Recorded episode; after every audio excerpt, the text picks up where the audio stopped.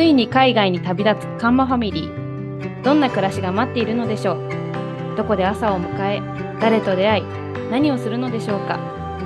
子供たちは何を感じ、何に心を動かされ、どこでぐっすりと眠りにつくのでしょう？彼らを連れて行くのは、ふわりと漂う風たちです。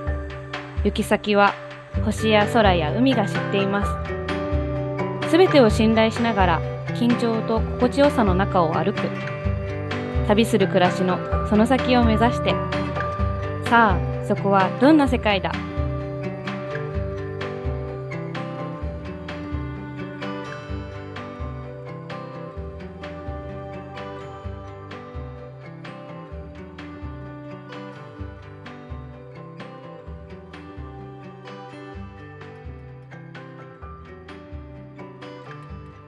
はい。皆さん、こんにちは。バンデコスミカラジオへようこそ。あれ？皆さん聞こえますか？あ、聞こ 聞こえます、聞こえます。いや、どこで入っていいかなって。あごめんなさいね、すいません。なんかこう、失礼し。ね、もう、ねすごいですね。初めのこうインイントロを、こう、花見ちゃんがうん、直々に読んでいる姿をいや、もう本当よ。心打たれましたけれど。ね。ね、すごい苦手な分野をね。いやーあの、一第1回目よりはなんかこう、少しね、あ、本当ですか、うん、上下が出てきて。ああ、ね、ねみんな苦手なとこはありますから。あります。いや、いいんです。もう、そういう形で、ね、何かが伝われば。ね、はい。はいもう皆さん、こんにちはですね。改めまして、改めまして、はいはい。こんにちは。うん。こんにちは。こんにちは。こんにちは。よろしくお願いします。はい、よろしくお願いします。今日も、うん。えーエピソード1になるんですね。今回がエピソード1なんですけど。やっと始まったんですね。そう、この間はプロ。ロローグです。そうでしたか。はいはいはい。うん。エピソード1がスタートしまして、ええ。今日も、えー話し手は、カンマさん、カンカンことなのかな？カンカンこと、うんカンマ、高谷さん、うんはいはい。どうも、カンマ高也です。はいよろしくお願いします。よろしくお願いします。そして、もう一人、お一方、話し手は、野井敏郎先生でございます。のいです。いつも通りです。いつも通りです。ね今日はまたいい、これ、サングラスかけてますけど、うん、金縁ですね、今日はね。金縁ですね。で、うん中が赤いですね。嘘す。ごいのかけてますけど。ねえまあまあ、虹色ですね。虹色ですね。ね、最近虹色になってきたんうっん。ていう噂もね、聞いてますけど、ね。そうなんですか？うん。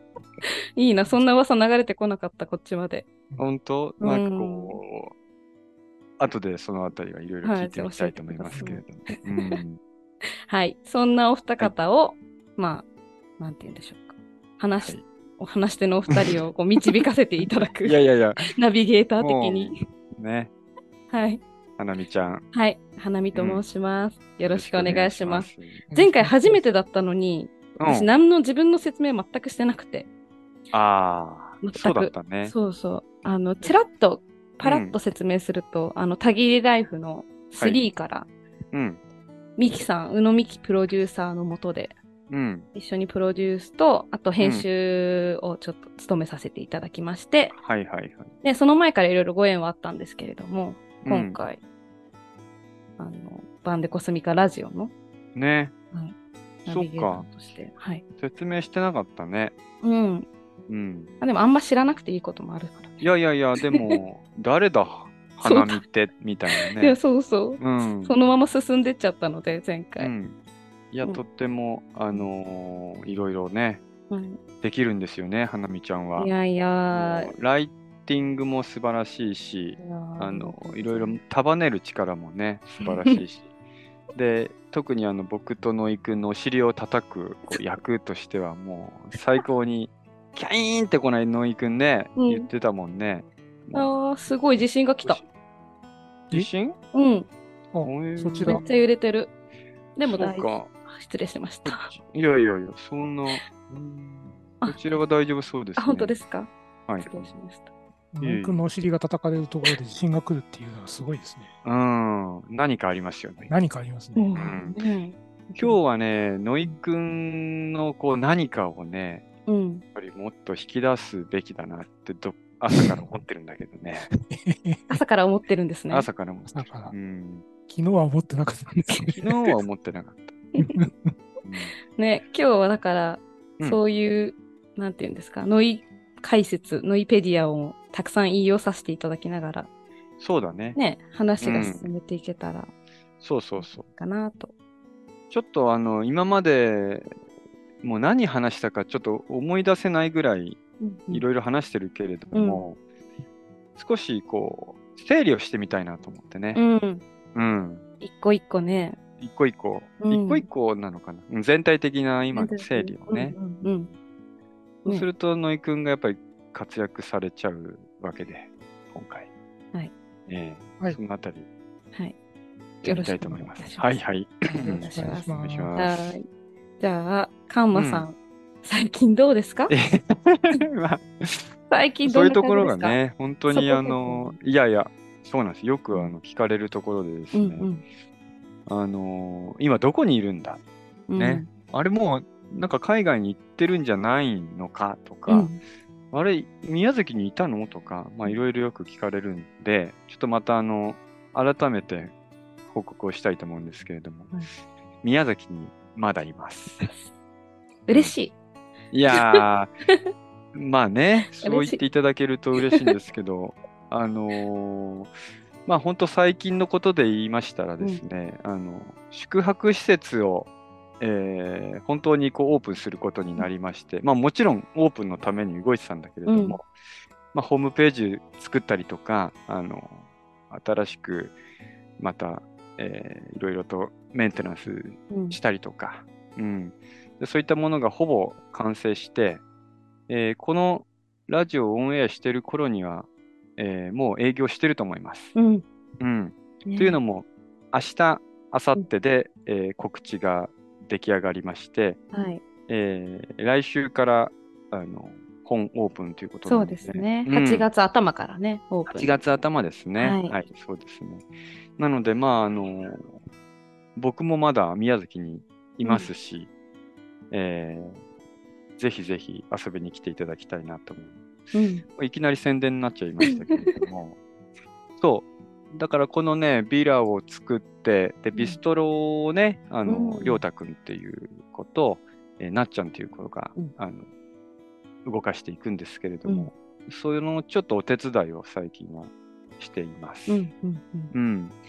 で、実際の、まあ、いどこに行くっていうね、海外行きの話は、あの、なくなったわけではなくって、うんえーまた展開がすごい変わってきて、うん。気になりますね、うん。以前にほら、キャンピングカーをうん。向こうに持っていくのになかなか難しいってお話をしてたんだけど、いうん。や、本当に難しくって、うん。あの、もう諦めるって話もしてたんだけれども、うんそんな矢先に、えー今度、新たな、あの、おじさまが、うん。えー来て、うん。で、まあ、君がやって、やろうとしていることに対して、あの、サポートをしてみようと思うって言われたんですね。うん。でなかなかそんな、あのー普通にしては合わなそうなおじさんうんでさ、あのうんまあ、東京の会社をやられている、うんもう、うん、だいぶ年配の方なんだけれども、そう。なんかね、その人が、あの、うちに来て、あ、これ話してないよね？ごめん。このね、ポッドキャストでは話してない。話してないね。うんなんかそうだね。うん。その方と、まあ、お友達が連れてきてくれたんだけれども、あの、君がやってることに、君がやってることは、多分、もっと、あの、世の中に出さなきゃいけないんだよって言うんですよ。うん。で、そのおじさんは、あの、もともとね、イタリアに住んでて、うん。えーサルディーニャっていうところにこう何年もいて、うん。イタリア語ペラペラで、こうまあ、ヨーロッパには強いってことなんだけれども、そこからそのおじさんが来てからなんか流れが変わって、うん。あの、イタリア、イタリアどうだみたいな感じになってうんでイタリアって全然考えてなかったんだけれども、まあ、ポルトガル行きのイメージだったんだけどね、あの最近はそのイタリアっていうキーワードがものすごいこう来てて、うん。イタリアにもしその家を買うと、うん。うん。まあビザがあの取れる可能性が出てきた。うーん。うん。まあ、でも家買うとか言ってね、うん。なんかその辺のなんか2万円とか3万円で買えるわけじゃないからさ、うん。そう。そんな話が。あるんええですね。でもこれってすごい難しくって、なんかそうやって、まるで自分はそっちのこう、安牌とかね、硬い方向に逃げていく自分がそこにあるんじゃないかなって思ったりとか、ほどもうね、全部ハイマーも売って、チケット取って、行けばいいじゃないかっていう自分もうんいたりして、うん。なんかその1ヶ月、この1ヶ月ぐらいはそのなんかこう、優柔不断な自分がうん。毎日朝起きて、一体どうしたらいいんだろうっていう、うんうん、そんな暮らしをしてます。あ、今その葛藤ナウなんですね。葛藤なうから、うんあのーちょっと踏み込んで、うん。うん、ちょっとイタリアンにかけてみようかなっていう流れになってきて。それはイタリアに船を、あ、船じゃない。ハイマーをもう送るとかではなく。うん、あのーまだわかんないけど、うん。イタリアに住んでみようかなっていう。うん。うん。マジですか。うん。でもさ、これもさ、もう、わかんないよ。わかんないけど、でも、うん、自分の中のこう、イタリア、イタリアが今大きくなってきてるから、うん。だったら住んでみたら面白いんじゃないかな。家を買ってみたら面白いんじゃないかなっていうふうに思ってんだけど、うん。先立つものもないし、うん。あの、全然まだまだプランは立ってないけれどもね。うん。そう。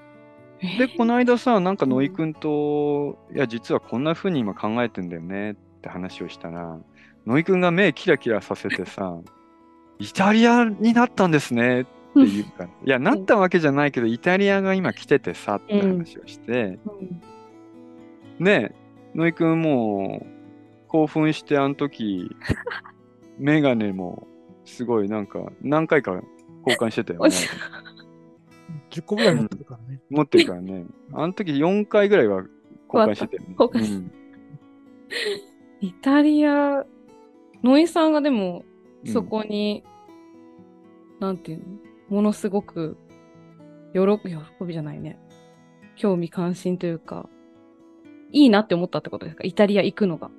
まあ僕はもともとイタリアちょっとなんかご縁があるので、えー元から。うん、まあそういうのもあって、あ、イタリアかっていうのは、うん、ありますよね。ねうんそのご縁はあんま深掘りしない方がいいですか？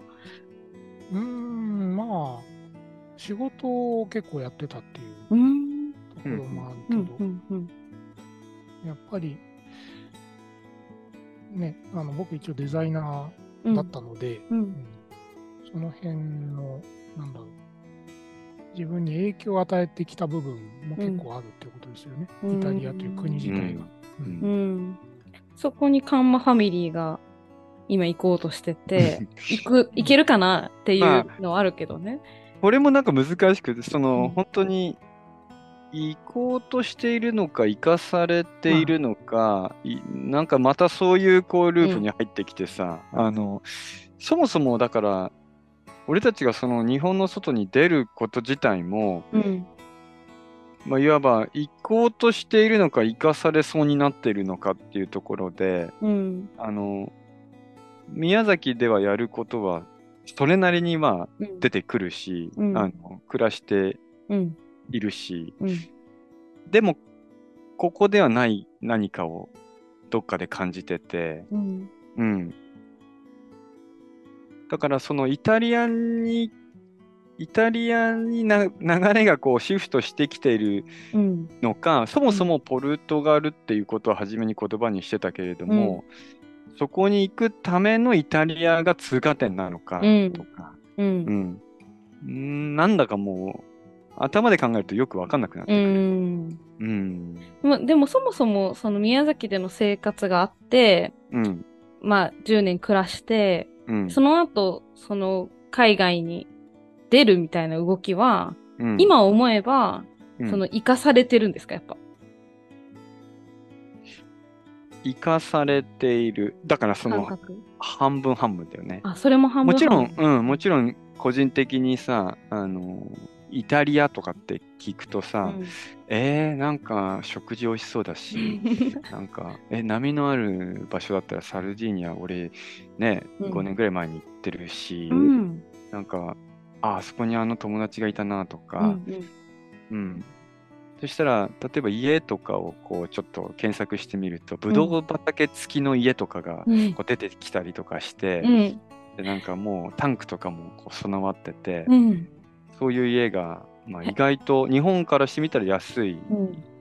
ね、価格でで、出てたりとかして、うんで、あ、こういうところ行ってリノベーションかけて宿泊にしてとか、あ、また宿泊のこと考えてるとか、またリノベーションのこと考えてるとか、うんそうやって、なんか個人的なことで言ったらすごいワクワクしちうゃって、ん。うん。舞ちゃん、イタリア行ったらどんな料理がまた生まれていくのかなとか、えーじゃあ子供たちがもしイタリアに行くことになって住むことになったら、イタリアの学校に行くことになったら、うんこの子たちは二十歳ぐらいになったらどういう暮らしをしてるんだろうとか、うん。なんかすっげえ面白くなってきちゃってうて、ん。そう。うん。でも別にイタリアじゃなくてもいいんだけどうん。っていうのもあって、うん。うん。うん、だって波乗りのことで言ったらやっぱりこう地中海だからそんなに波はないわけうですよ。ん。うん。あっちのね大西洋側のポルトガルとか、スペインとか、うん。フランスの方がよっぽど波はあるし、うん。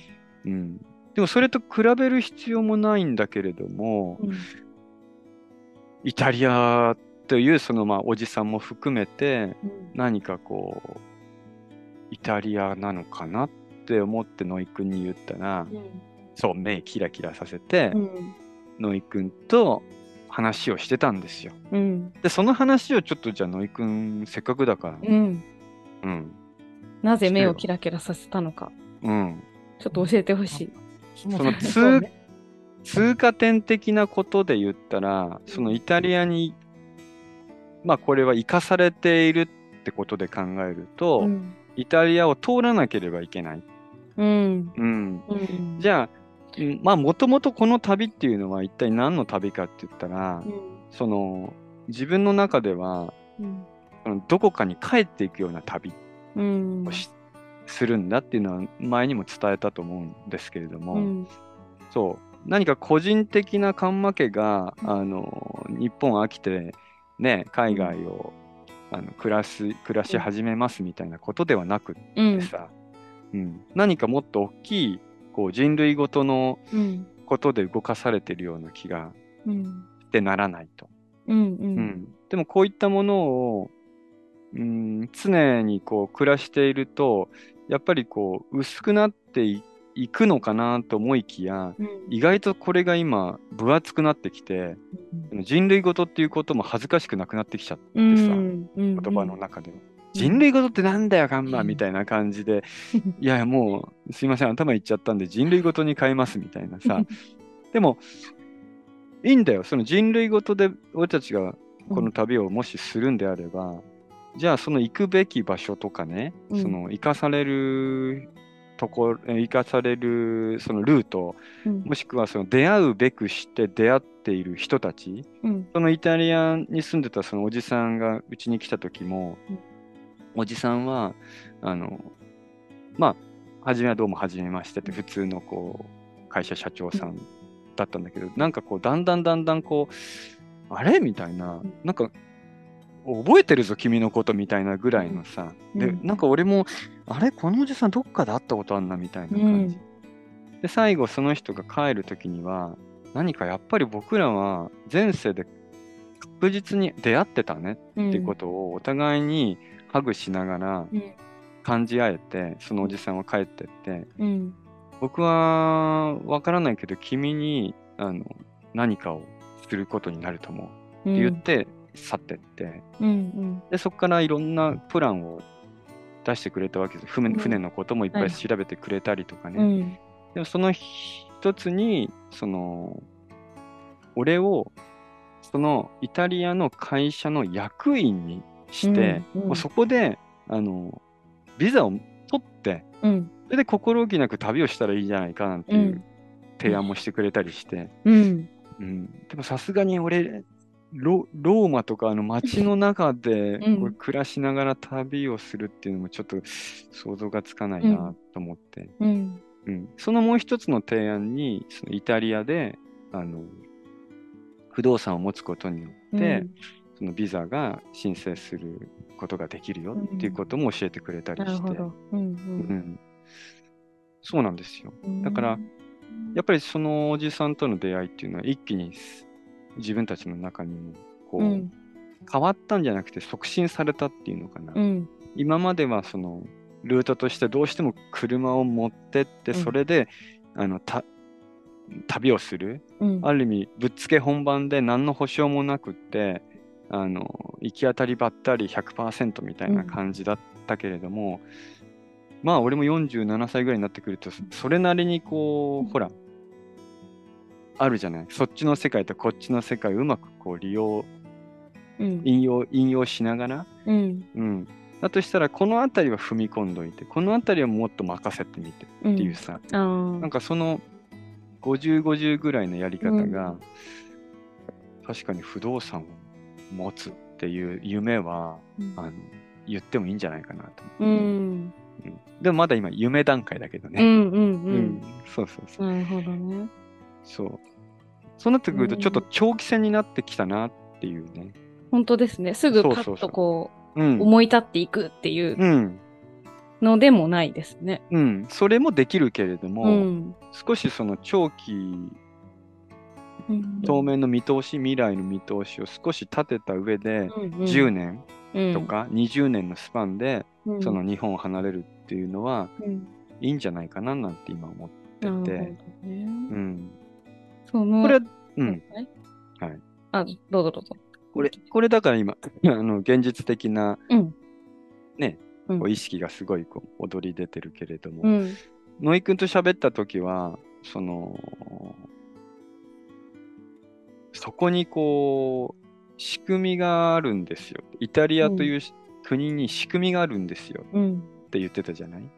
俺それ初めて聞いて、うん。あそうなんだと思ったんだけどさ、うん。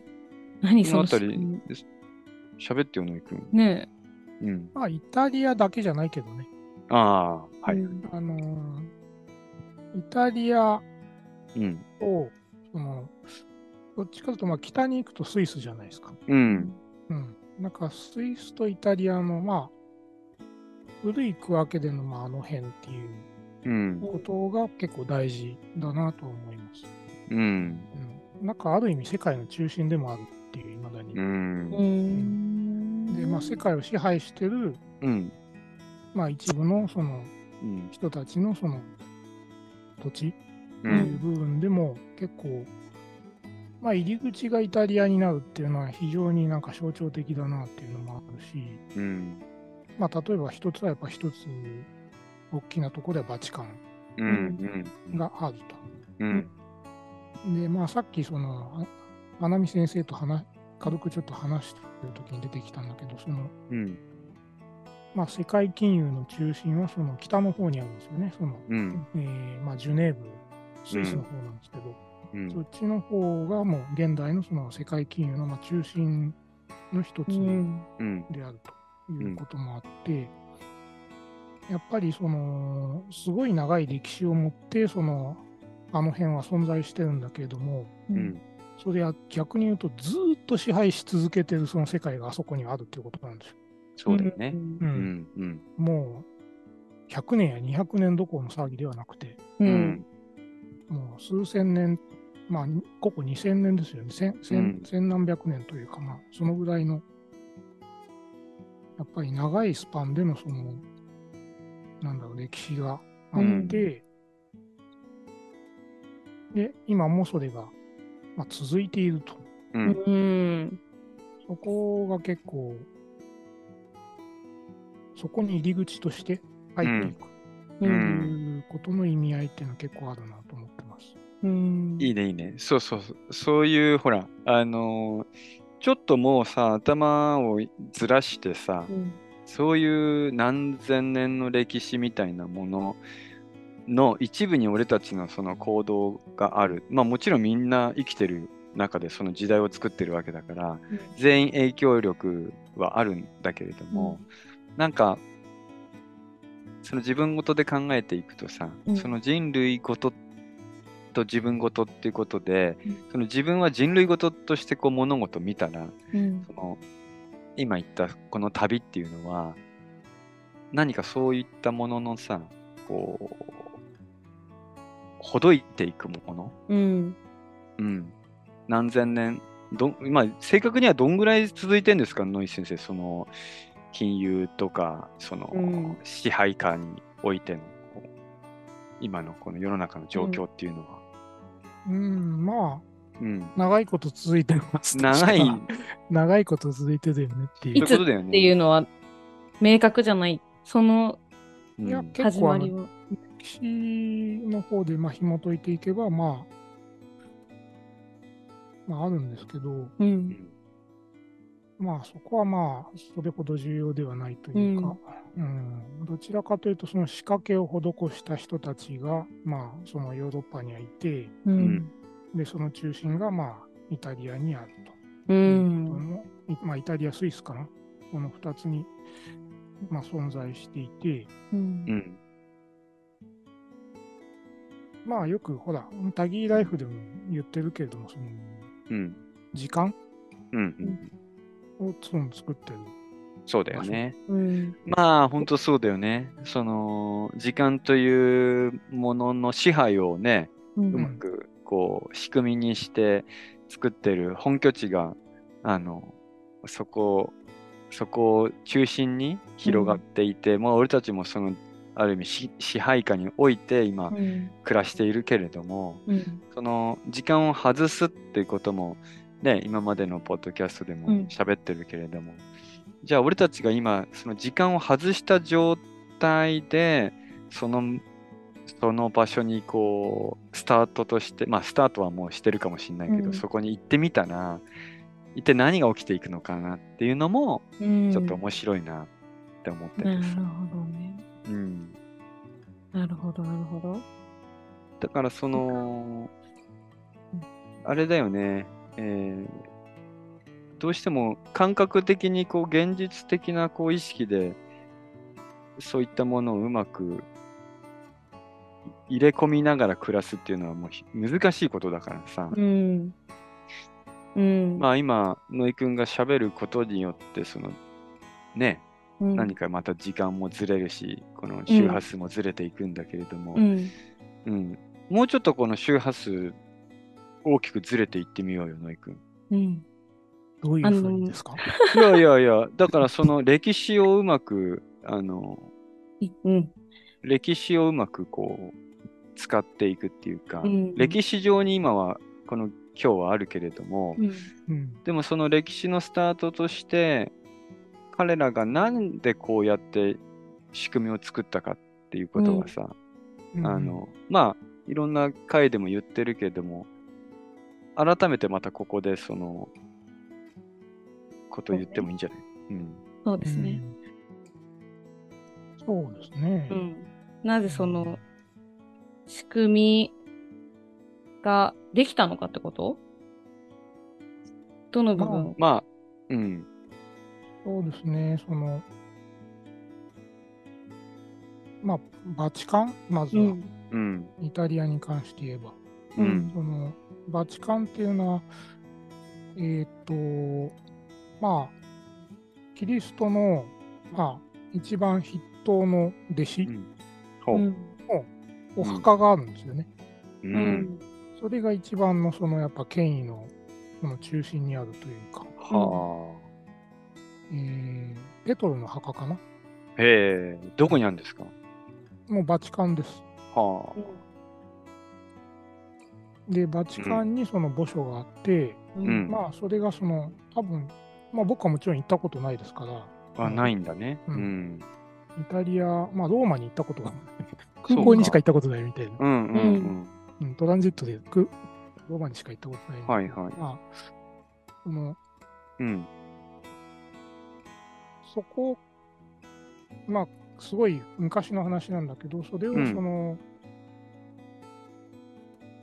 その、事実を使って、そのうん。さまざまな、まあ一番初代教皇がそのペットって言われてるんだけども、うん。そのはいはい。その人を、その、後をやっぱついていくことなわけですよね。ほうほうう。んほ最初は教会結構純粋なものだったと思うんですよ。うん。やっぱり、大体、その、まあ、宗教的なその情熱みたいなのも大体そうなんだけど、みんな最初の頃はすごい純粋で、うん。うん。ピュアでなんかその、すごくいいものをやっていくんだけれども、う。うん。だんだんそれが例えば100年、200年、300年とどんどんどんどんその経過していくことによって、うん。結局その、なんだろう、権力が大きくなっていくに従って、うん。その非常に世俗的な、な一般的なものになっていってしまって、うんそれはなんかその、うまみが出てきちゃうわけですよ。はいはい、うまみが出てんね、そうしてく。ると、結うん局その、世俗的なその権力と結びついて腐敗が始まっていって、うん。聖なるものがどんどん腐敗していく過程が始まっていくわけですよね。それでその当時のその王様とか、そのうんまあ、結局王様がその教皇になってったりとか、まあそうまあだね。そのその辺の権力の争いの中で、まあ、うん教皇が暗殺されてったりとか、うん。もうそんなことはもう延々とその中世は繰り返されてるわけですよね。はいはいはい。なんかその、まあ、結構やばい、本当に暗黒時代というか、うん。ひどい世界で、その中でその十字軍とかが巻き起こってたりとか、うん。あるいはその、まあ、特にフランスとそのバチカンの関係とかね、うんそういうのもあるし、これは宗教的なところでってこと？そうですね、うん。なんかイギリスとそのフランスとそのバチカンみたいな、この辺のなんかその関係性とか、あそうだよね。まあ、俺のが、俺のがみたいな感じだもんね。うん。まあ、歴史的には本当になんかそのヨーロッパの歴史って本当、まあ本当ややこしいですけどうね。ん。あんま細かくは言いたくないし、なんかあんまり僕も追い切れてないんだけど、はいはいそのやっぱりその辺を中心にその権力の取り合いはいとか、あとキリストの教えに対してどう向き合うのかっていうそれぞれの時代の人たちのうん。ポリシーが、そうん。のやっぱりねあの、正当なそのキリスト多分これが正当だろうね僕が思うそのキリストの精神にうん従っていく人は大体弾圧されていくんですよ。ううんん。うんでやっぱりその世俗的なそのバチカンにその従う人たちはそののし上がっていくといなるほど、なるほど、なるほど。わかりやすいんだよね、この辺は。いやー、野井くんの説明もわわもうわかりやすいよ、すごく。ううんん。私でも理解できた。はいはい、うん、なるほど。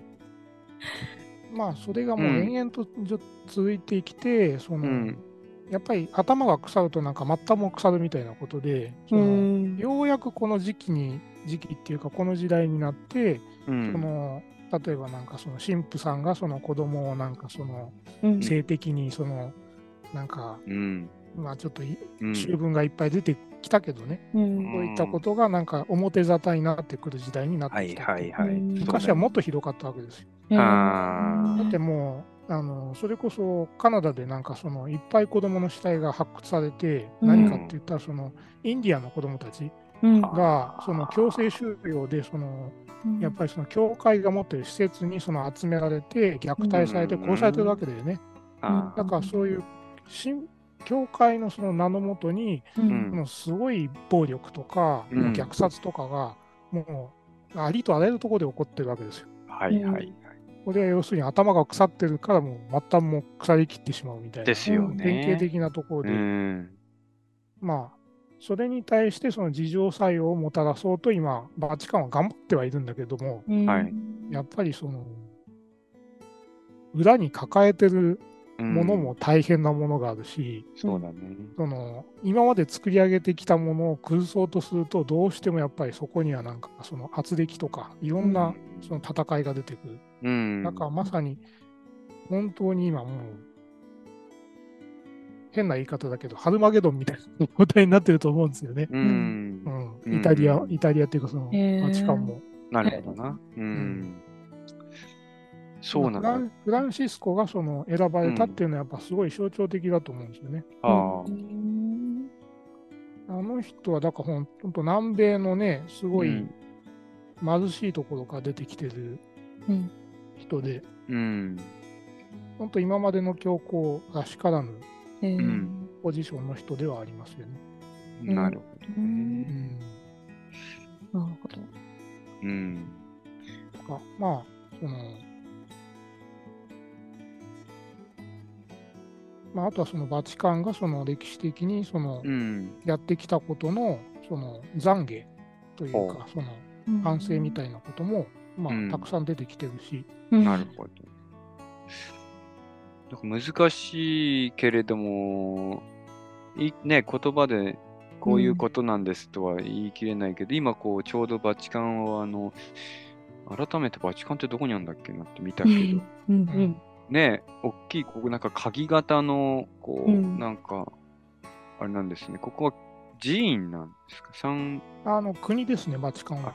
あー、うん。いや、この真ん中にある宮殿、バチカン宮殿とかサンピエトロ寺院とか、サンピエトロ寺院が、まあ、その、そうだね、世界最大のキリスト教のうん。バジリカ教会っていううんものがあったりとか、なんか特に踏み込まないとこういったことって暮らしの中に入ってきません？全くね。うんまあ、あとなんかね、僕がやっぱり、普通の人は入れないけど、うん、すごいものがいっぱいあるんだろうなと思うのは、やっぱバチカン図書館ですよね。バチカン図書館。ううん。うんすごいもの。うん、すごいものがいっぱいあすごいもの。隠されたものが。うん。いろんな秘密がここに隠されてるってことなんですか？このバチカンというだと思います。国に。うん。うんなるほどね。そこにそのカンマさんが行く、行くっていうのも バチカンじゃないけど、イタリアに行くってなった時に、うん。それは、ノイさん的には、なんていうの、どういう意味合いで捉えたんですか？まあ、なんか事の真偽はともかくとして、ん。なんかキリストの墓っていうものに、まあ、お参りして、う。うんん。で、その、なんだろう、意識を持った人が、えっ、と、んちゃんとバチカンにまた行くのかもしれないみたいな。うんうん。なんだろう。こういう、まあ大事なのはやっぱ流れですよね、一連の流れ。うんうん。うんで、そこにはなんか結局のところなんか、まあ、いきなりイタリアが浮き上がってきたうん。ということを考えても、そこに我々の意思はそんなに存在してないんですよ。うん。うん。あの導かれてるっていうか、なんか自然にそうなってるっていうか、うん。確かに。なんかそこに意図がないっていうことがすごく重要で、うん。そこはやっぱり無意識の世界だから、うん。逆に信頼できるというか。う。うんん。全くないよね、意識がね。うんイタリアに行かなければいけないみたいに、そもそもバチカンってここかみたいな感じで、んなんか鍵の穴みたいなうん。形のね、広場があって、初めて見たけれども、地図で。うん。そのくらいの意識が大事なんですよ、多分。ねう。んうん。うん。え、その知りすぎてたら、なんていうの、うんいけないっていう、無意識のその状態が大事っていうのは、もうちょっと踏み込むとどういうことなんですか、さっき言って。だったてなんかさっき、あ、その、なんだろう。意識すると、うんそっちに引き寄せられてしまう。うん。やっぱりその、意識しすぎると、逃してしまう部分もあるんですよ。うん。なんかああ、いいこと言うね。そうだよね。うん。意識しすぎると逃すよね。だからなんか怖い怖い怖いって言ってると、なんか、例えばなんかあうの、ん。あの自転車乗ってて、なんか、子供の頃あーなんか水横に溝があると怖い怖いとか言ってると、溝に突っ込んでっちゃうみたいな、確かにそういうところあるある。確かに。あの現象ですね。ああ、うんなるほど。すごいわかりやすいね。うん。なるほど。そうね。なんかね、その中庸という意識をしないけど、んどこかで願っているとか思っている、うん、想像しているとか、うんなんかそういうことのこう泡の中にこう包まれているような、うん。浮いてるような感じ。う。うんんうん。確かにその意識して目的地を見つけちゃってこういうルートでこう行くべきだこのためにみたいな感じになってくると、もちろん速そうだけど、うんあのーそこにある過程を逃すもんね全てね、うんうん。うん。なるほどな。まあもちろんなんかあの、この逆のパターンもあるんですよ。あほの例えば、その、もう巡礼路が決まってて、うん。その型として、うん、サンチャゴでコンポステーラとかそうでしょ。ああそうだよね。あれは要するに型としてもうすでになんか用意されていて、うん。みんながそこを踏んでいくっていう、その、なんだあろー。う、一種のその、型としてその巡礼路が固まってる場合は、うん。うんなんかそこを通る意味っていうのはちゃんとあるんですよね。うん。はいはいはい。かつての何か聖人たちがその型を作ったってことですか、まあそこを今まで練り歩いてた人の意識ってことでね、それが全部残ってて、うん、はそこにエネルギーとして全部存在してるっていうことですよね。あはあで、個々人はそれぞれ全然違う体験をしてるわけじゃないですか。そうだね。うんでもその裏側には多分共通してる何かが存在してるんですよ。ううんんうんそれは結構大きなエネルギーだと思いますけどね。その共通しているものって何なの、それは見えないから分からないですよね。う、うんんただまあ、その、なんだろう。本質に向かおうとするその気持ち、ああ、いい。そういうこここだけが多分みんな共通してるんだと思うんですよ。あみんなそれぞれ状況は違うけれども。うんあ、はいはい。うんあ今すごいこと言いうました。ん本質に本質に向かおうとする？気持ち？気持ち。気持ちう。うんんだ本質で生きてないんだよね。そういう意味ではね。本質で生きにくい世界になってるから、本質を求めようとしている。歩くことによってどんどんあの剥がされていって、最後は本質だったうんっていうさ。だけどまた何かもうあのそこから帰る場所があるじゃん。みんな家があるから、うん家に帰るとまた本質からずれた暮らしをし始めてきてみたいなさ。なんか、その俺もうんあそこの巡礼の道を歩いたことはないけれども、うん、なんかその、今回、東北まで行って沖縄まで行ったこの道のりっていうのは、うん。特に誰に決められたわけでもないけれども、その、そうやってさ、入り込んでいく、その、今の自分の現実的な周波数から、どんどんどんどんずれてって、最後はなんかその石と喋っている自分がいたみたいな、うん。あれって、要は本質に近づいていったってことなのかな。うんまあそういうことですよね。うん。うんそうすると本質っていうのは、すべて一個、一個のような気にもなってくるっていうね。質は1個しかないと思いますよ。うん。うんうんだからこの本質は一つっていうところをさ、うん難しいよね。例えばその究極の言葉で言ったら愛とかさ、うん。あの、ただまあ言葉で愛って言ったって、その、本当に言った人ど通りの愛のうん。形があるから、なんともそれはつかめないけれども、うん。うん。まあ。何かそ、うん、ね、あの愛ってね、多分みんな本当の愛って体験したことないんじゃないかなと思いますよ。うん。うん。本当の愛うん、だから神様が言う、神様的なその愛っていうのは、うん。その、体験したくてもそうめったに体験できるものではないっていうか、うん。そのもうちょっとグレードが下がって、グレードダウンしたなんか愛、ううん。ん、まあ、一番下は恋愛だと思うんだけど、一番下なんですね。一番下は恋愛だと思うんですけど、うん。まあうん。まさに、そのもっと上の方のその、そうだよね。うん、でもそういうのをひっくるめて愛って言えちゃう言葉がさ、うん。またあるわけじゃない？でも、たと例えばそういう地図が愛だとしたらさ、うん。うん、その地図はどこを示していくんだろうっていうものも、うん。この旅の必要な地図。うん。うん。うん。なるほどね。そう。あでもそのおじさん、う、うん。ん。どうぞ。どうぞ。そのおじさんがここに来た時も、うん。その友達がそのおじさんを連れてきた時も、多分もう愛でしかなかったっていうのはうん。感じ取っててさ、うん。あのそこに恨めしい、なんていうの、例えばお金がと儲かるとか、うん。なんかこいつとあの仲良くなってけばなんかいいことが起きるみたいな、そういうこととか全くなくって、うん。本当にガマくんたちがそのその地図を片手にその先に行きたいって言ってるから、あの何かその足しになったらいいんじゃないかなっていうそういう思いで多分友達は連れてきてくれてうん。でそのおじさんもこのね子供たち見て一緒にご飯食べてる時に「いやいいですねいいですね」ってすごい言ってて。うん。うん、僕ができることが何かあればっていう、その、なんていうのかな、頑張って何かをするとかじゃなくってさ、うん持ってるものを使ったらいいじゃないですかっていう、うん。これってなんか頑張らない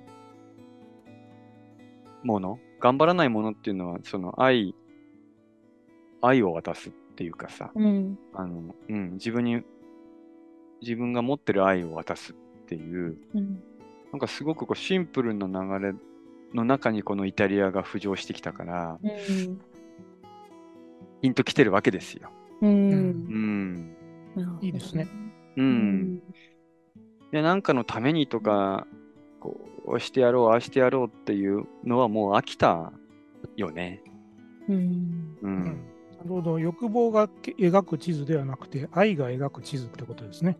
うん。まとまりましたすね。ごい。うんそう、その地図のもと、一体その、誰がどうやって、あの、誰がどのようにそこを、まあ、サポートしたりナビゲートしたりして出会っていくのかっていうのもすごくもううん。実は旅の最中ではあるってことは思ってるけどね。うん。うんでもほら現実的に科目何やってんの？って言ったら今宮崎に行って旅をしてるっていうとなんかおかしいじゃんその言葉がさ。うん。宮崎に住みながら今旅をしてるんだよっていうのは分かりにくいけどでもそういうことになるんだよな。うん。うん。うんうん。なるほど。うんうん本質、その人がその本質に向かいたくなるみたいなのは本能みたいなもんなんですか、その本質をに向かってるわけですよね、みんなが。本質を知りたいっていうか。おーそこどうですか、野江君。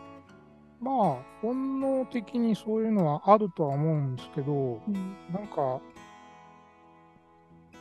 やっぱりその世俗的っていうか、普段のその暮らしの中の中に紛れちゃって、うんそういう欲求っていうのはなかなか表には出てこない人が結構多いんじゃないかなとは思うんですよね。うん。ただ、それはただ、あ、これ綺麗だなとか、うん。あ、これなんかすごい素敵だなとか、うん。そういう感覚では出てくるわけですけど、うん。まあ、こういう世俗的な世界ではそれはファッションに見えてしまったり、うん。なんだろう、ちょっとずれた形でその目に映る。うん。その一旦本質をその理解しした心でそれを見渡すとうん。あの、そこにファッションとか存在しないんですよ。ううん。全部なんか、ねあこれはこうだな、これはこうだな、これはこうだなって、もう背景、裏側まで全部見えた状態で見渡せるから、うんあこれは本物だっていうのが、まあどどんどんつかめていくことになるわけですよね。そうだねうん。ハンマ君とかはもう一回それ、なんかもともとそのお金も含めて全部ゼロに一回してるから、そこの本質が一番クリアに見えることを一回やってるうん。から、なんだろう、う間違いなくそれを全部掴み取っていけるわけですよね。うん。なるほどだ。って見えてんだもん。見えてるね。うんそのひその人その人の裏側のそのまあ言葉で言ってうオーラとか、うんそういううん何を、何を目論んでんだろうかっていうのは、うんもうすぐに見えるよね。うんうん。それはうんそれは俺が本質を求めてるからなのかなとも思ったりするけど、うん。本音で、本質でそのこの時間を一緒に過ごしたいなって思える人と一緒にいたいなって思うてる。うん。から、おのずとそういう人しか周りに来ないし、うんうん、いくら格好つけてても多分1日2日でその化けは剥がれてしまうっていうね。う。うん。ん。う。うんん。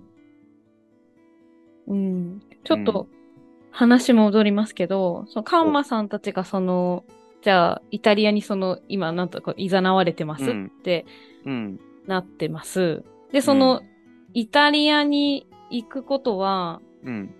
なんていうの、本質、本質をこう、知るために、うん。必要、なぜ必要かって言ったら、うん。さっき言ってたみたいに、うん野井さんが言ってたみたいに、その今の仕組みの始まりがそこからスタートしたから、そこに行く必要があるってこと？なんですか？いや、俺が思うの、あ、ど、野井くん、それどう？ど野井くん。まあなんか仕組みが始まったっていうと、まあちょっとなんかいろいろ検証が必要なんだけど、まあ実際のところそれは稼働してるのはまさにそこだと思うんですよ。ううんん。今まさにそれが、うん世界を支配している部分うん。が、あのそこに存在していて、しかもそれが隠されてる。うん。うん隠されてる。大事なことはやっぱそイタリアにその世界の中心があるとか、うんその例えばなんかそのバーゼルか、まあ、スイスのバーゼルとかにその世界の中心があるとか、うんみんな思ってないじゃないですか。ううんん。うん。ニューヨークでしょとか、なんか世界の中心は。なんかそういう風な感じでしょ。うんファッションだね。そういう、だから、うんやっぱりその、引っ掛け問題じゃないけど、はいはいはいはい。うん要するにそこになんかい、やー、あ面白いんだ。けどないよね、みたいなところとかう。んだからか、いや、なんかさ、俺がイタリアって野井くんに言ったら、妙にさ、すごい嬉しがってたのが、俺本当に覚えてて、うん。なんでかなと、もちろん自分が働いた場所とかそういうことなのかなと思ったけど、そうじゃなくて今理解したけど、うん。そのある意味引っ掛け問題でもあるわけじゃない、こういったうん。もの、司るもの。だけど、そういったものがさ、あの別に俺は行こうと思ってい行くわけじゃないし、うん何かその流れがイタリアになってきたっていうのは、うん。なんか全体的なこの旅の行方にさ、拍車がかかってきたっていうか、うん。うん、ある意味そのうん。真実を理解しながら、あの、はい船は進んでるよなっていうところでニヤッとしてたのかなって思ったんだけど。あとやっぱりもう一つは、うん。あの、ポルトガルとかスペインとかだと、ちょっと遠回りになるのかなっうん、ていうのがあったんだけど、はいはいはい。イタリアに行くことによってかなりショートカットだなっていう、まあ要はそのもう時間がなくなってきたよねね。っていうことなんですよ。いやこれさ、野井くん盛り上がるよね。俺も中で本当に今もう、その、できることならば全部ショートカットしたいわけですよ。うん。なぜなら、もう命が持たないからっていうさ、うんうん、もう本当にカウントダウンされてるなって思うの、自分の命がうね。ん。その時に、その、もちろん観光気分であっち行ってこっち行ってそっち行ってって、うん。でき、命が続くんだったらやってもいいけれども、うん。もう時間がないんだったら、本当に望むものを、あの、一番の最短距離でお願いしますよっていうことは、うん。あの、常に思ってる。うん。毎日の暮らしの中で。うんだから、うんその、なんていうかな、最短っていうのもちょっと言葉にあれだけど、だから子供たちと今一緒にいて、うんその成長の様子を毎日見れている状況を作ってもらえてるとかね。うんうん。なんかイタリアだって、じゃあ俺が一から全部初めから不動産巡って、あそこでもない、ここでもない、土地をまず見てから、その不動産屋さんに行って、わーってこうやってたら、もう何年かかるかわかんない。うんだけど、そこに、その、専門的な人がいて、得意な人がいそこにいるんであれば、その人たちにそこを聞いて、この中で一番いいのはどこですかって聞いたときに、ここがいいよって教えてくれる。うんそれはだから、選ぶことを目的としていない。その、行きたい、そ何か何かその行き着く本質の、うん、先を、この命がある中で見つめ、見つめることうん。をしたいなって思うから、うん。この半ばショートカットみたいなものが行われるのかなとも思ったりする。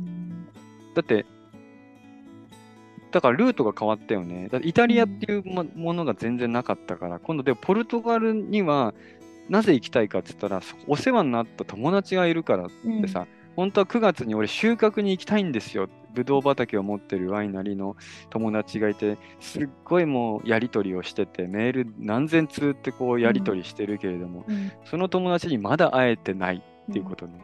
でも9月に収穫に行くからねって言って、また行けそうもないってこととか、うん。でもそれっていうのは、別に今年行かなくても来年行けるじゃないかとかね。うん。うん、でもそれって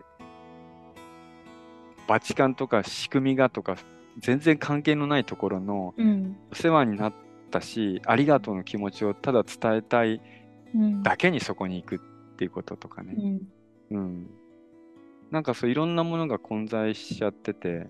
うんなんかひっちゃかめっちゃかだけどうん。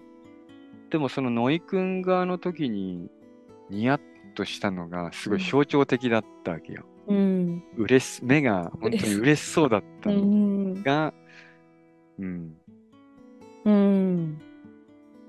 だからその何？遠回りじゃない場所がイタリアだってことなの、ノイ君そうだね。ああすごいね。面白いね。まあ、うん。後から行くのかなみたいには思ってたけど、ああ、うん。そんな風にも思ってたんだ。うん。へえじゃあもともと俺たちが旅に行こうって言った時にこのイタリアのバチカンっていうことは結構ノイ君の中にこうポイントとしてはあったんだ。ありますね。ええ言ってよ、早く、そういうの。まあでも、それが時期が来ないと、こういうふうに現れてこないわけ。確かに、確かに。意識しちゃうとね、そっちに引っ張る時本当ね間。あーさすがすげえ。あーそこまで、あの、いろいろコントロールしていただいてありがとうございます。あいつ言っちゃうとすぐにそれ、そっち行っちゃうからな、みたいな。溝にね、うん溝に落っこちちゃうから。あーでも面白いね。うーん。そっか。ね。うん、で、なんかね、うんイタリアっていう、最近どうなのかまくんって言われるから、いや、なんか最近流れがイタリアでさっていうと、うん。なんかみんなね、ちょっと嬉しそうなんだよね。えっていうのは、なんか結構、イタリアに絡んでいる、かつてイタリアに行ってたとーか、イタリアの輸入車を扱ってるとか、うん。なんかいろいろ、あの、イタリア絡みの友達が多いのよ。うん。で、今までずっとそういった友達にサポートしてもらっていて、うんその、ハイマーを向こうに持っていくとか、ヨーロッパって大きい枠で言ってたけど、うんいや、最近イタリアなんだよねって言った時に、妙にみんな喜ぶっていうのを肌で感じててさ、うんうん。そう、だから本当にイタリアなのかもしれない、うん。今日現在うん。思っているところ。なるほど。ん思ただ。もちろんスタスタートだからね、そこがスタートっていうだけだからね、うん。全然、あの、どうなるか。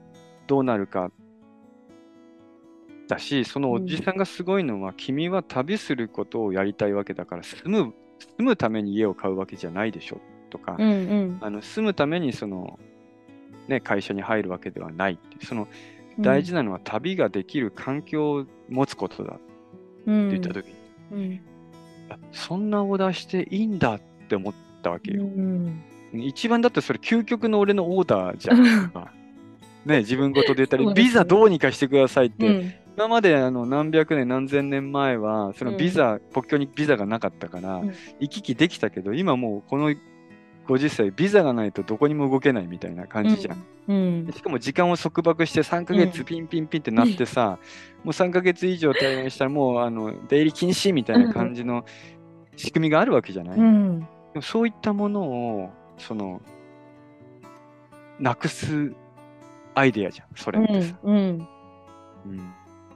すごいなと思って、すごい。旅していいよって言われたんだ。うん、旅していいよというよりも自分がもっとオーダーしていいんだって思ったんだよ、へえああ。もっと本当にやりたいことを言っていいんだっっていううん。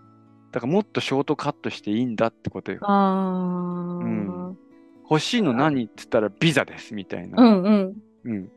もう行き来できるビザくださいみたいな。うんうんうん。うんたの初めてだから。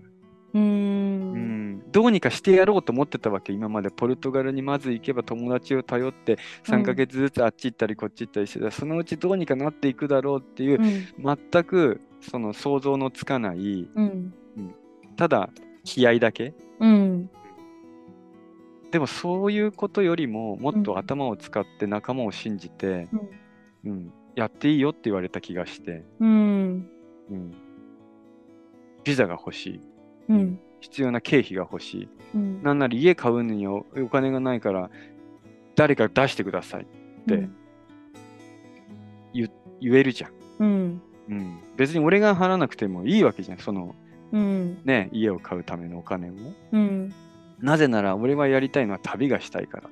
その本質の究極を見てみたいからって、この仕組みがどう、この世の中どういう仕組みで成り立ってるのかを見てみたいからっていう。うさ、ん。うんあなるほど。あ、いいんだと思って。うんうん。うん。うん。そっか。その仕組みを見に行くためにはカンマさんたち自身がその時間とかそのお金とかに縛られてない状態で行く必要があるってこと？そう。もう実は縛られてないことを知るってことじゃないかなと思った。うん。俺自身がもう縛られてなかったんだってことを知れば、うんお願いできる。お願いじゃないよね。もうそもそも、もう、お願いにはならないね、それは。うんなんていうのかな、漏れたものっていうか、ま あうんうん、溢れ出たもの。溢れ出たものうん。だって旅をすしたい、旅をすることが何か使命的なものとしてもうあるんだもんっていうさ、個人的なことじゃなくて何か使命的なものにあであるんだもんっていうのを、溢れ出しうんちゃうぐらいやっぱり思っていないと、毎日。うんうん。うんこれが今の自分たちの暮らしだと思う。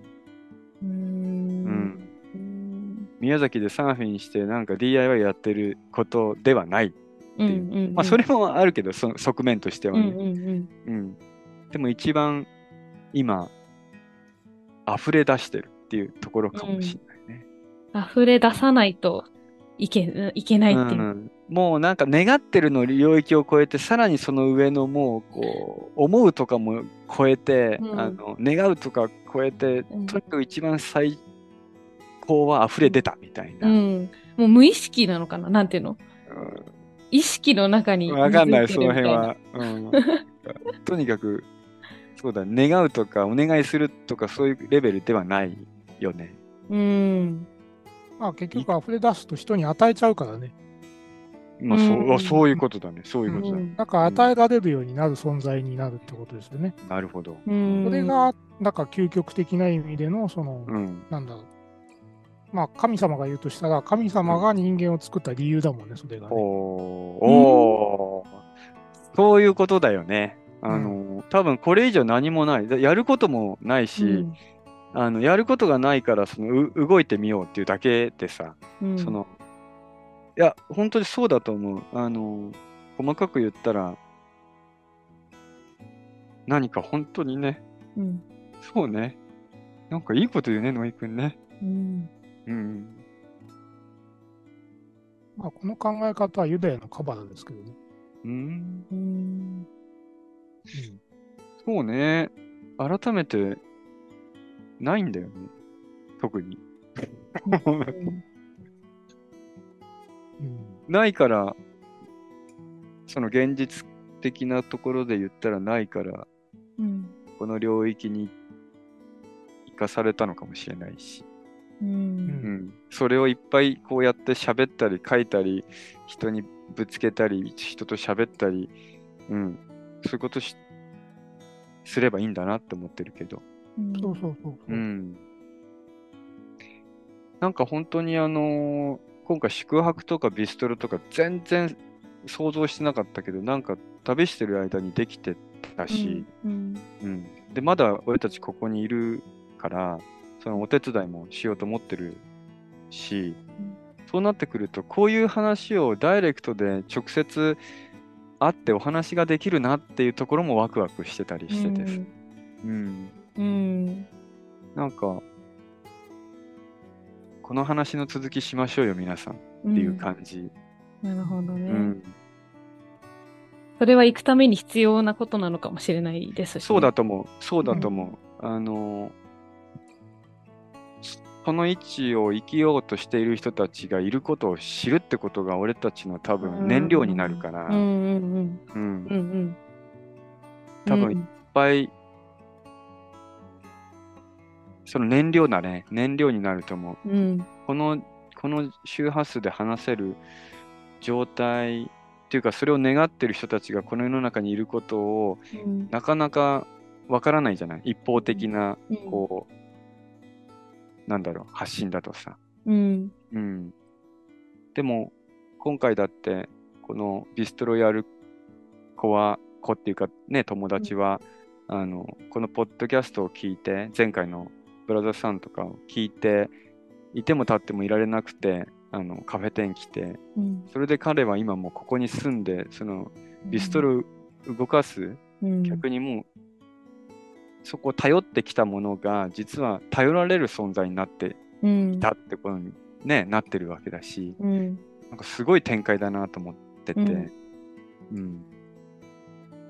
なんかそうやって、その、うん。こう、なんていうのかな、伝え、伝え抜いていく、伝え続けていくっていうか、うん。自分のかつてやってたポストを退けばそこに穴が開いて、うん。誰かがそこに入れるだろうし、うん。うん、だから自分がそこにいることをが本当に必要かって言ったら多分もう毎日そこにいることはできないっていうね、うん。うん、毎日その動いてるから動いた分そこに人の人が入れるその足跡が、うん。うん、つけられるっていうこと、うん。うん、うん。だから動いてなきゃいけない気がするし、その先に行く必要があるし、うん。うん、何者にもなっちゃうとうん。停滞定住、うんまあよくよく言うそのこの先が見れないっていうさ、ううんん。うんマンネリ、ううんん、確保保険みたいな、うん。うん、うん。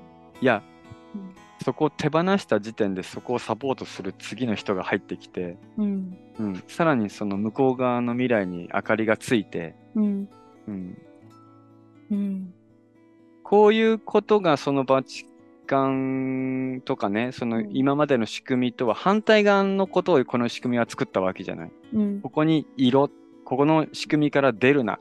でね、ううんん、君はここ担当だから一生これで生きていけみたいな、うん、それがすごくこう敵対になっ、まあ、敵対というかその対照的陰と陽だなうん。とも思うし、うん。逆三角形ですね。そうなのよ。うん。やっぱり今のピラミッドがね三角形ができて頂点がいて底辺がいるっていう、この反対は逆三角形でそれをスタートした時点でうん。上は全員平らだからっていう、うんかつてね、テンオブウォーターってこれブランド作りましたね、ノイ君ね。へそうですね。え。そうなの？三角形がいっぱい並んでるロゴが。へえ。そうそうそうありますうんかつて作ったんですけど。ううんんなるほど。うん。でも、そうだと思うん。う。うんうんなんかそうピラミッドのこれと、うんそのさっきのその逆三角形を重ねると、はいはい。ユダヤのあのあそうだよね。うん。本当だ。うん、でも本当にあのそうだと思うっていうのもあれだけどその両方必要だよっていう、うん、あの世の中が成り立ってるしここまで冒険ができてるってことはうん。両方必要だったからね、うんその何か本質を見見見つけるんだろうけどうん。その本質っていうのはその中心にあるんじゃないかなって思うしね。う。うんん。もちろんです。うん、上の三角形と下の三角形を合わせたその中心にあるからどちらもまずうんそれをたしなまなきゃいけないし、うん。生きなきゃいけないし、うん。うん、そこからこうなんか道が広がって、中に引きずり込まれて、最後、死ぬ間際にこれかみたいな感じ。うん。うん、早く見つけると早く死んじゃうんじゃないかなと思ってね。ちょっとあの、まあピザでも食べながらゆっくりしよそれを代表的な人がなんかキリストですけどね。う。あそうか。うんきききっちゃんね。いきっちゃんもよく動いたよね、ほんと。なるほど。あんだけ。うん。よくあの夢に出てくるけど、きっちゃん。ううんん。まあ、なるほどね。ねあの、きっちゃんも大変だったろうね。うん。まあまあの、うんまあ、イスラエルっていうお話も時々ありますしね。うん。まあ、今回ね、うんあの、俺も思い切ってやっぱイスラエルっていう言葉を言ってみたりしたら、結構しっくりきちゃってさ、うん。うん、なんかしイスラエルって言ったらなんか気持ちよくなったんだよね。うん。そこから使えるようになった。普通に。う。うんん、なんかイスラエルってすごいこう使えない、言葉を言っちゃいけないような気になってたけど。うん。うん。だから、ねえ、イタリアで2、3年住んで、うん、徐々に行くんじゃないですか？うん。10年ぐらいかけて。まあ、うん多分もっとショートカットされるような気がしますけどね。ええー、それ死んじゃうじゃん、早く。わかんない。早く行っちゃうと早く死んじゃうから。いや、ねまだ、まだ先があります。まだあんだか、うんこれ。あんだか？あんだか、どこにあんだか。うんまあ、知ってますけどね。言ってよ。あそこでしょ？うんあそこです、ね。あれだろ？あ知ってるよ、えうんあれはもう分かってるから大丈夫。うん うん。今日はそこ出さないね。まあ、そのうち、そのうち、そのうちノイで。君、ノイ君次第だから、このポッドキャストはすべて。うん。そのうちですよね。そのうちみたいですね。いや、でもいい話がうん。うん。難しかったけど、かなり私にはね、うん。難しかったですけど、うん。なんとなくわかるところもあった。うん。うん。でも、うん。なんかそれぐらい、なんて言うんだろうな。やっぱ大きなことをうん。やろうとしてるってことでもやっぱありますよね。うん。まあ、あの、よこの現代からしてみたら大きなことっていうふうに見られがちだけど、なっちゃう、ね。俺からしてみたらあの小学校4年生のなんか遊びと変わらないぜって感じだけどね。なあ、ね変わんないじゃん。だってあそこの山にああいうものをこう持ってきたいみたいな感じえ。でさ、うんえ、マジで持っていく？みたいな感じ、うんみんなでさ、友達10人ぐらいでそれ持ってって、なんかそれどうにかして、で、段ボールでそれ立てたら次の日雨が降って台無しみたいな。でもその過程が面白かったじゃんみたいなさ。うん。小学校レベルですよ、やってることは。うーん。なるほどね。だからえ、うん。大人になっちゃうと、これを大それたことって言う言うんだろうね。思っちゃう。やっぱり。うん。その話を結構聞けば聞くほど、うん。ああ、なんか、すごい、すごいことをやってるんだなって思っちゃううん。感覚はすごくわかります。うん。ね。でもそうじゃないんですもんね。そうじゃないというか、それをずっと続けてるだけだから。うーん。なんだろう、あのーウイルスみたいなもんですよ、これは。ウイルス？また難しいね。ウイルス。あのウんイルスって結局生命体じゃなくて、ほうあれはなんか情報を書き換えるためだけに、まあうんなんか存在してる妙なへえ。生き物というか、そうなの。なんかそのえ、カンマ君の場合は、そのう、ん。なんだろう、既存の仕組みを使って、なんかその細胞膜を突破していくわけですよ。う。うんん。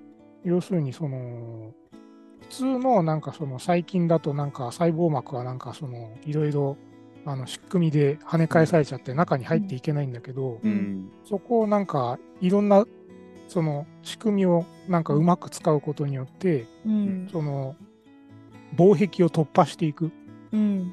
で突破したら、そこでなんか仲間をいっぱい作って、情報を書き換えていって、それがバーッとなって、うんお。おそれがなんかウイルスがそのでっかくうん。なんか拡散していく仕組みというか、そういうのになんかちょっと近いなと、まあ、さっきから思ってるんですよね。ー。あうん、まあ、なんて言うんだろう。うん。これが生き物の中になっちゃうとね、これは病気になっちゃうけど、うんあ、そうだね。そうじゃなくて、うんカンマ君のやってるのは、その考え方とか意識とか、う。うんん。そういうものの、なんだろう、ウイルス的な作用というか、う。うんん。うん、うなんかすり抜けちゃうわけですよ、壁を。う。うんん。うんでも、感染させてる、だからそういう、感染させてるっていうより、思い出させてるみたいなことですよね。まあ、あ実質的にはそういうことをやってるんだけど、やり方としてはウイルスに近いかああ、な。なるほど。なるほど。うん、うんウイルスって呼んでくれ、じゃあ。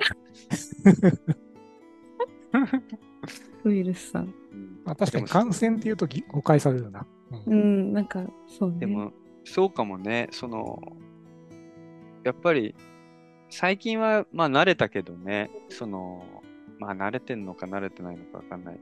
あのやっぱりこう、どうしても、その既存の暮らし方があるじゃん。生き方があって、なんか誰もが一般的普通みたいなものうん。が、まあ、全然気にならないって言ったら嘘で、うん。すごくこう気になってるし、うん。うん、みんなでそういったそのしそのなんていうのかな今言った、まあ、ウウイルスで言えば感染しないように、あっち側のウイルスに感染しないように、自分たちのウイルスを大きくしてるみたいな、うん。うんそこにはやっぱり仲間が必要でうん家族の団結が必要で、うん。うんやっぱりそういったものをこう言葉にそのすごく世俗的なあ現実的な言葉の言葉やその思考をうん結構持ってると、なんか俺はイライラするのよ、。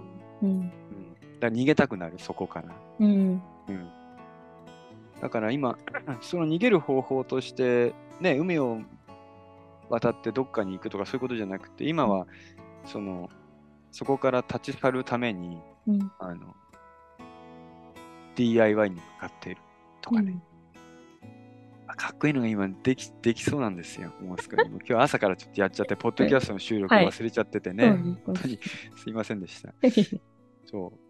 でもやっぱ、うんあの世界はすごくこう自分を強化できるし、その、うん。うん、没頭することによって、その、さっき言った、えっ、と、願いを超えていくから、うん。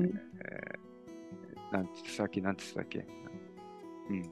ひ広げる、広げるとか。出てる？出てる。うん。溢れ出るってやつか。ううんん。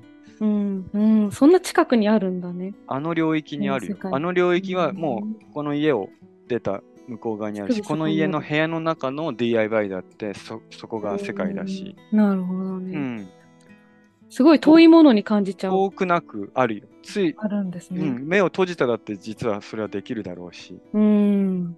ただやりやすい方法論としては動きが伴う方がやりやすいね。うん。考えて考えて、じゃない。考えてじゃないんだ。うん、動きだね。動きの中にその無が出てくるから、うん。うん、そういううん。なんなんだかわかんないこうパチッとした時にこうバーンってこう出てるような感じがするうん。周期的に、そうするとそれを感じ取った世界の裏側の人があの、ね気づいたりとか、うん。うん、それは伝播しているわけだからさ、うん。携帯なんかよりも完全にその、うん。強いよ。へえ。電波は。電波電波伝わる力？その伝わる力、うん。うん。こうしたい。こう思う、うん、こう願う、それの先に行ったものがもうほら目を目には見えない。うん。なんていうの？ああいう。電うん。電電気の力じじゃないい気がするんだけどテレパシなんで野井くなんんかね、作り出してあのささっきからおなんか頭の中に出てるのはでっかいシャンパンタワーがあるわけですよ。あで、あーあと、頭のところにカンマくんがいて、あ、なんか、ダーってなんか溢れてるんだけど、それがダーってなんか下に、ー。うん。あ流れてって、同じもああ、のね。いいね。そどんどんん溢れて、溢れて、うん溢れて、溢れてみたいなね。ああ、いいと思う。うんんそうだ。ね。うん。なんか、ついつい、その、シャンパンタワーの上もピラミッドで言ったら、あの、うん。三角形だから、俺は想像しにくいし、前に誰か友達がそれを言ったけれども、うん引用はしてないんだけれども、うんでも、あの、そうかも。水浸しだよ、もうんう、。触れるものが。うん。浸されちゃって、昨日の夜煮浸しとか食べたけどね、美味しかったよね。ああいうもう、じゅわじわでもう、あの、溢れ出ちゃう油みたいなさ、ううん。ああいうやつうん。じゃない？なるほど。溢れ出すため、だから、なんだろう、気づいてない、気づいてないというか、きそういうのに自分も溢れ出せるんだぞって気づくためには、やっぱ、ちょっと周波数が違うものとかに触れないとうん。気づけないじゃないですか。なんかその、なんていうの、シャンパンタワーのその下に自分もいるぞっていう、うん。溢れ出たものを受け取ってまたそれを溢れ出すことができるんだぞっていう、いや、その意識はないよ。誰かが言っただけじゃん、それはさ。うんその、俺の中にシャンパンタワーが積まれているかっつったら全然そんなこと想像したことないけれども、うん。ただ自分の、あのーワイングラスはうんとにかく満たしてるぜって話ね。うんそうそうん、それが大事。うんその常に常に満たされているかどうかってことじゃん、それって自分の結局ね。毎日という暮らしがさ、人生がさ、うん。うん。それは間違いなくもう何もしてなくても俺は満たされてるなって本当に毎日思うから、うん。うんただ、満たされてるでずっと寝ててもさ、うん、ダメってことか。実はその時点で満たされなくなってくるわけ。うん。ら満たされるっていうことは実は動きとともにあるうん。ってことだと思うし、前に進んでいるその先に歩いている状態が満たされていることだなってこれイコールで結ばれるんじゃないですすかって今度あの学会で発表しようかなと思ってる。うん。満たされるっていうことは満たしている自分をうん。その時には気づいてない状態かもしれない。うん。うん、夢中になりすぎて。うん。うん。はっとでもその濁流の川の隣に座って自分の人生を見た時にすげえ水満タンじゃんみたいな。うん。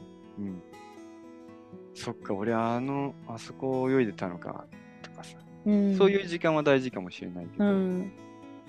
それでも動き続けない。その場に居続けちゃったら、違うんだね。腐るでしょ腐る。ああ、腐るね。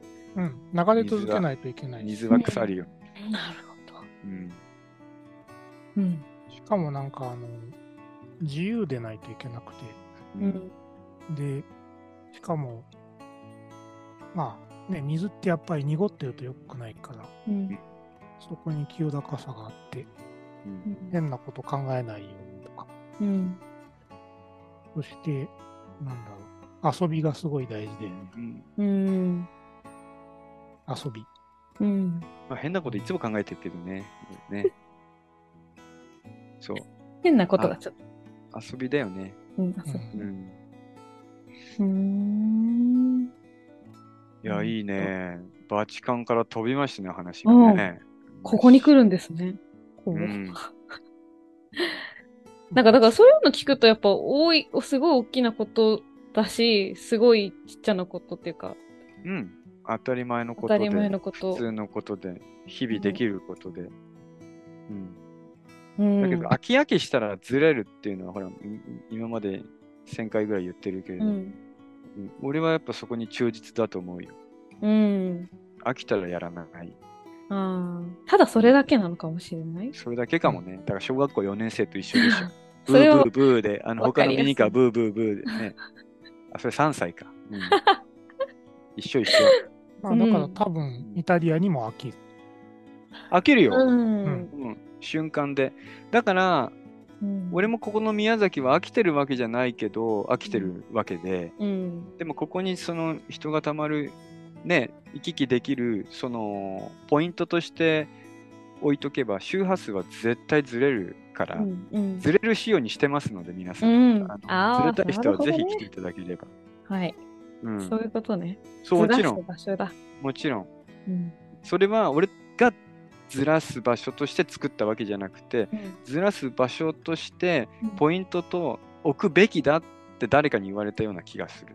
うんうんうん、そうなってくると、かつてのそういった旅してた人たちがうんポイントを作ってそこに神社作ったとか、なんかあんな人たちの気持ちもよくわかるなっていうさ。うんうん。石をそこに置いて、ここがパワースポットだ。いや、石を置きたいぐらい何かもうすごい場所だったっていうことだし、うんうん。僕もここに今、宮崎の南に一木にね、位置してるけど、ここせ、やっぱり日本一いい場所だなって思ってるし、うんうん。で、ここに人が来て何かその先に行く力がもし養われるんだったら、うんそれは俺にとってものすごいまたあの燃料になるから、燃料になる。これから旅する上で。うんうんさあ、近日オープン、皆さんぜひ来ていただきたいと思いますよ。ねねえ。うんえ、結局宣伝かよ、カンマ君。でも、うん変わると思うんう。うん。ねみんなのねそ意識が、意識っていうか、うん、少しでもこう変わる場所、変わる場所になったらいいし、ね。変わることでうんね、また大きなものが変わるかもしれないしね。うん。そうだね。実は、はもうその飛行機乗った時点で変わってるかもしれないし、うんうん、本当にまだここに俺たちいるから喋りましょうよってことは、うんうん、喋りたい。本当に。うん、ね、はいで出会いたい、うんうん、なので、お待ちしております。うん。はいはい漏れなくノイ君とか来るでしょ。ね、ノイ君呼ぼうよ、みたいな。ああ うん。呼んだら来ちゃいますか？まあ、準備しないといけないですけどあ最ね。ね。タイミングが合えばね。タイミング合えば。うん。なるほどね。ありがとうございます。よし。ああ、だいぶ喋ったね、うん今回はね。本当にうん盛りだくさんだった。盛りだくさんでしたね。はい、盛りだくさんでした。はいこんなところでよろしいですかね、今日は。ありがとうございます。ありがとうございましたあ。りがとうございました。はい。バンデコスミカのそのビラのところはですね、はいこれから、あれですよね、今日、今日うん7月末なんですけど、うん末じゃん、22日なんですけど、カンマさんとかからもお知らせがうん、うんありますし、はい。申し込みのフォームとかもオープンするので、はい。ね、ぜひ皆さん、うん。いらしていただければと。ね、はい。見てください。ぜひ来て見てください。見ていただいて、なんかピンときたら来ていただいて、ね、漏れなく DIY やってるので、ず毎日。手伝ってくださ声かけてください。はい。い。ね、あとあの、フィードバックも今回の、うん。まあ、エピソード、すごい盛りだくさんだったから、うあれんなんですけど、うんフィードバックもぜひ。あぜひね、コメントをいただいて、うん返す時間いっぱいあるんで、うん行きたいと思います。はい、お待ちしております。はい。はい。のりさんなんかありますか？大丈夫ですか？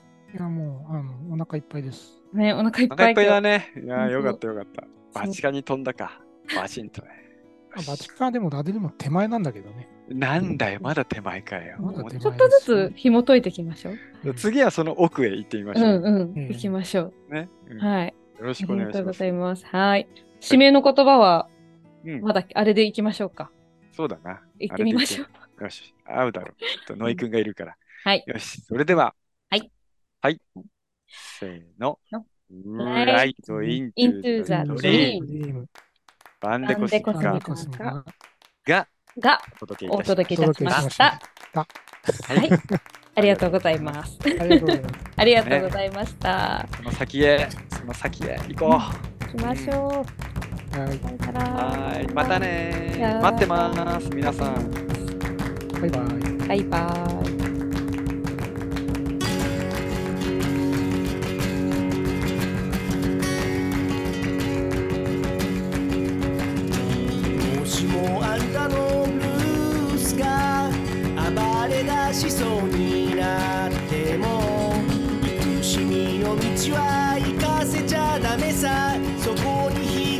ことはない。